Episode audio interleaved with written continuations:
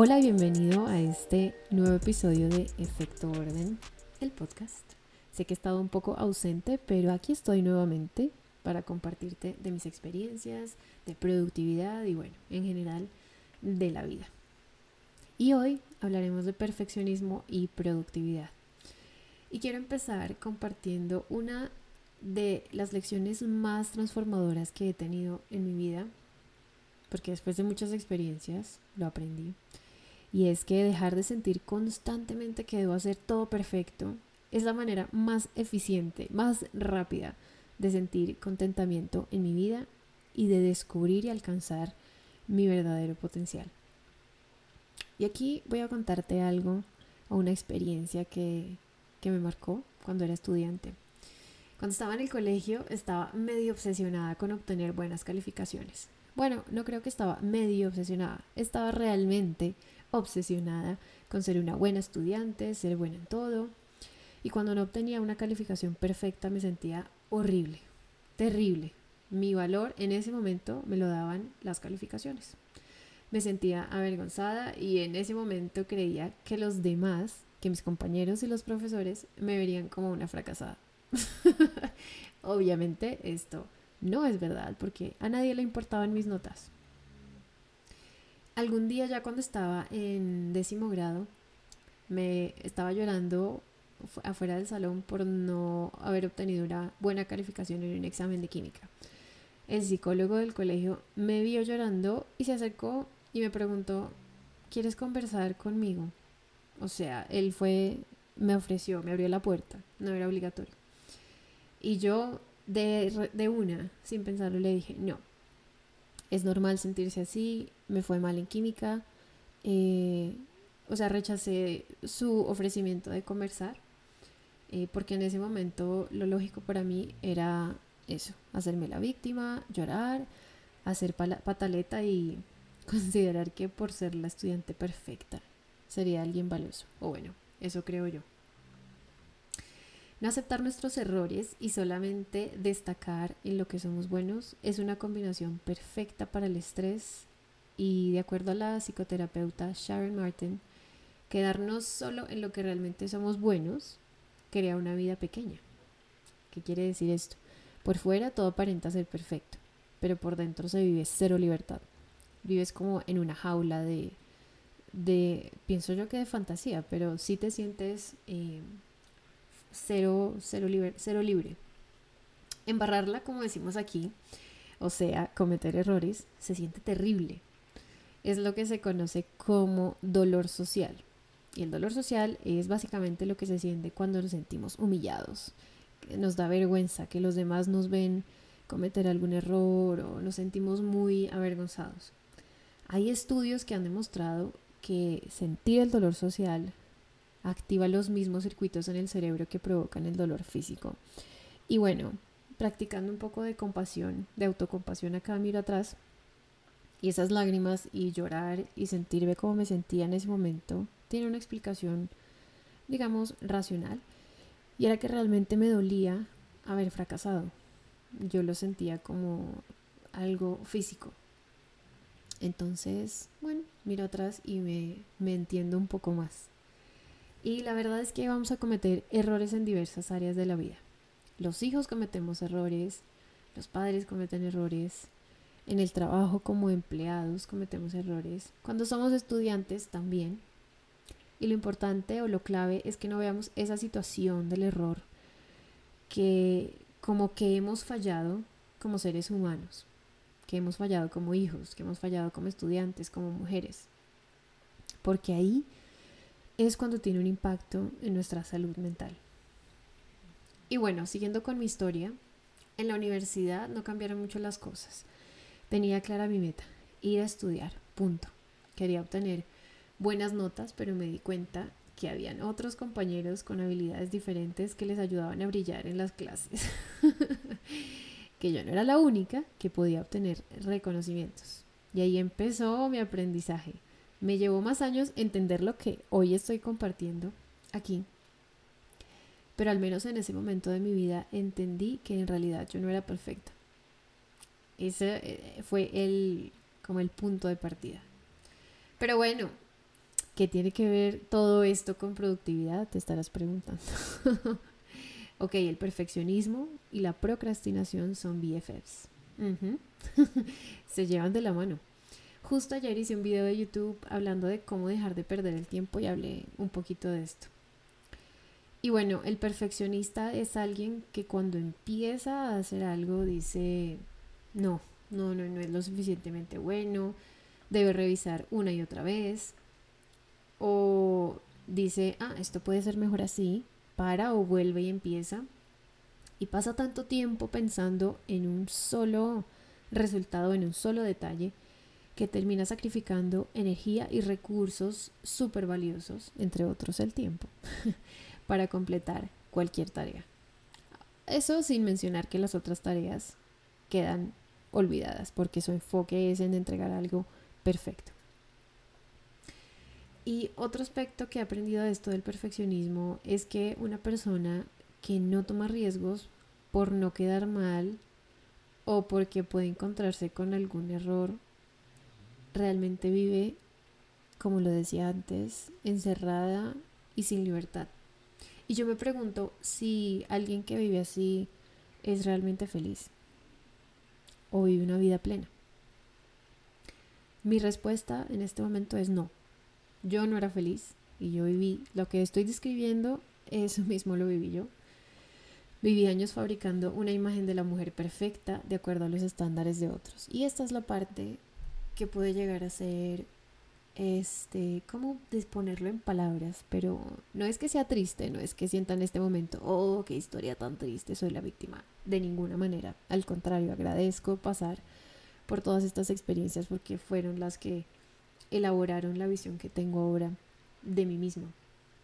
Y ahí, cuando digo estándares de otros, puede ser lo que tus papás esperan de ti, eh, proyecciones de sus sueños en nosotros, o puede ser un esquema, eh, bueno, voy a decirlo, religioso o de valores bajo el que tú creciste y te debes comparar constantemente con un estándar que de pronto ni es real solo está en el imaginario de alguien más. Em, y bueno, eso en cuanto a, a fabricar esa imagen de la mujer perfecta. El perfeccionista busca la aprobación constante de los demás. Probablemente algo pasó en tu niñez, si es que te identificas con, con, esta historia, que te hacía pensar en no dar más preocupaciones a tus papás, de pronto en un contexto difícil de cuando creciste, o no querías decepcionarte a ti mismo. Y sea cual sea la razón, la buena noticia es que hay oportunidades de ajustar tu perspectiva y tu realidad o la manera en que ves tu realidad. Y esto es algo que lleva tiempo. Dejar de ser eh, perfeccionista no es algo que pasa con un chasquido de, de dedos o un pestañeo, porque aún estoy aprendiendo a encontrar el balance. Inclusive hace unos días estaba hablando con alguien, con un cliente, sobre el tema del inglés. Eh, y bueno, yo me sentía insegura para hacer X cosa en inglés. Y él me decía, finalmente todos estamos tan enfocados en nosotros mismos que nadie va a notar si hablas bien inglés o si lo hablas perfecto. El punto aquí es que te puedas comunicar. Y eso fue algo que me quedó eh, en la mente por muchos días porque muchas veces dejo de hacer las cosas por miedo a sentirme juzgada o por miedo a eh, no cumplir con los estándares del perfecto, de todo lo perfecto que me imagino en la cabeza. Y lo aprendí. Con el tema del lenguaje es, es algo que, que ya lo, lo he trabajado y me siento mucho más segura, pero trabajaba en un entorno recientemente en el que trataba con extranjeros y mi, tenía un miedo horrible a comunicarme en inglés con ellos porque yo decía, su inglés es perfecto, el mío no es tan perfecto porque yo no soy nativa. Desde luego, jamás va a ser perfecto. Pero luego aprendí como, ok, lo importante es que me comunique y que ellos me entiendan y yo pueda entenderles. Y ese es el punto y la magia de la comunicación, no tiene que ser perfecto. Eh, completar los estándares de un imaginario en, lo que, en el que voy a hablar como un nativo no va a ser realidad, porque nunca va a ser realidad. Pero si me puedo comunicar, pues qué mejor que eso. Y lo otro que me ayudaba a aliviar un poco esa tensión de, del lenguaje o el miedo de, de no hablar un, un inglés perfecto era, ok, yo hablo en inglés, pero ellos no hablan en español. Entonces, digamos que me daba una palmadita en la espalda de, ok, puedo hablar dos idiomas, eh, me comunico muy bien, ellos hablan uno porque es su lenguaje nativo, entonces, ok, palmadita en la espalda por ya lograr eso. Pero bueno, volviendo al, al tema, este, nada, recordar que a nadie le interesa, o bueno, no quiero sonar exagerada, pero finalmente en el colegio a nadie le importaba que yo fuera una buena estudiante o que me ganara reconocimientos. Nadie me iba a querer más por eso, que tuviera cuadernos perfectamente organizados con colores y con resaltador. Y lo mismo en la universidad. Y en realidad por dentro me sentía obligada a no decepcionar a nadie. ¿Quién me obligaba? No sé, mis creencias, mis valores en ese momento. Y ahora que he aprendido a soltar, compartir y aceptar mis errores con el mundo, me hace verdaderamente libre y me da tranquilidad. Esta paz yo no la cambio por absolutamente nada. Me ha ayudado a conectar con otros, a ser mucho más productivo. Eh, aquí quiero compartir algo que leí hace poco. Según Julie Hanks, autora de Assertiveness Guide for Women, conectarnos a través de la nosotros conectamos a través de la imperfección, o sea, nosotros los seres humanos. Y según ella, estamos atraídos a la autenticidad. Y por eso es que sentimos empatía con alguien que ha vivido lo mismo que nosotros hemos vivido. Por ejemplo, si descubrimos que esa persona que seguimos en Instagram, que es perfecta, bueno, el caso de las mujeres, que siempre está arreglada, maquillada, y descubrimos que también se despeina y que también eh, tiene días en los que no se arregla, pues nos sentimos eh, atraídos por saber más de esa persona o por conectar. O, conversamos con alguien que también ha vivido el fracaso en un negocio o que siente que no está cumpliendo o sintiéndose satisfecho con su trabajo. Entonces nos sentimos atraídos por esa persona. Eh, es poderoso y realmente increíble, transformador, entender el poder de la imperfección. y bueno, ya para ir cerrando, bueno, ampliar un poco el tema de, de cómo trabajar en este tema de la perfección, quiero compartir tres aspectos puntuales que realmente me han ayudado a fortalecer o encontrar un poco más el balance.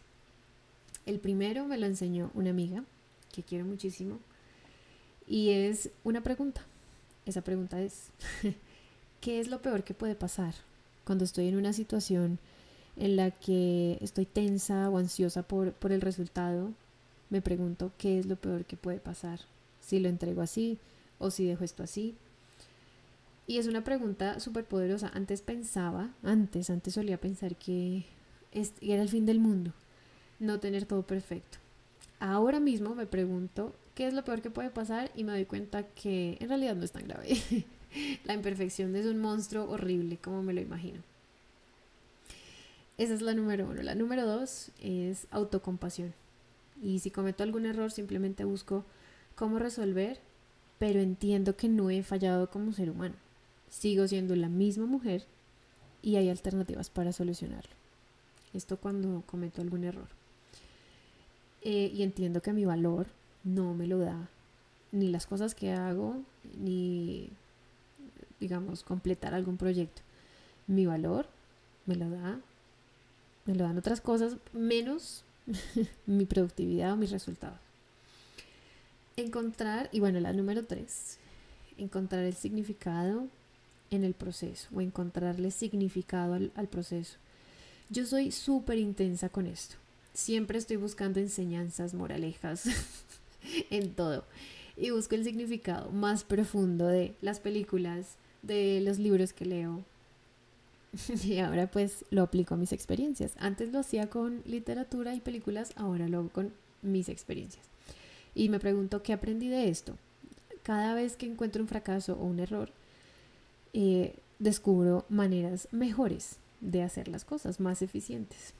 La próxima vez no voy a hacer esto o no voy a abordar el tema desde aquí, voy a hacer esto. Entonces, buscar significado en el proceso realmente ha sido transformador. Y bueno, hoy mi invitación es, no dejes que el perfeccionismo te haga vivir en una jaulita de cero libertad e improductividad. Toma riesgos. Piensa o pregúntate cuál es ese hobby, cuál es esa actividad que no te has atrevido a probar solo por el miedo a fallar o por el que dirán. ¿Qué actividades no disfrutas por miedo a, a que los demás te juzguen? Y, es, y los demás incluye tus amistades, tu círculo familiar, bueno, todos los que te rodean. Y bueno, ese era el tema de hoy. Quería compartir esto con ustedes, que es una reflexión que nace eh, de mi experiencia de vida. Y bueno, esa es, ese es el tema de esta semana.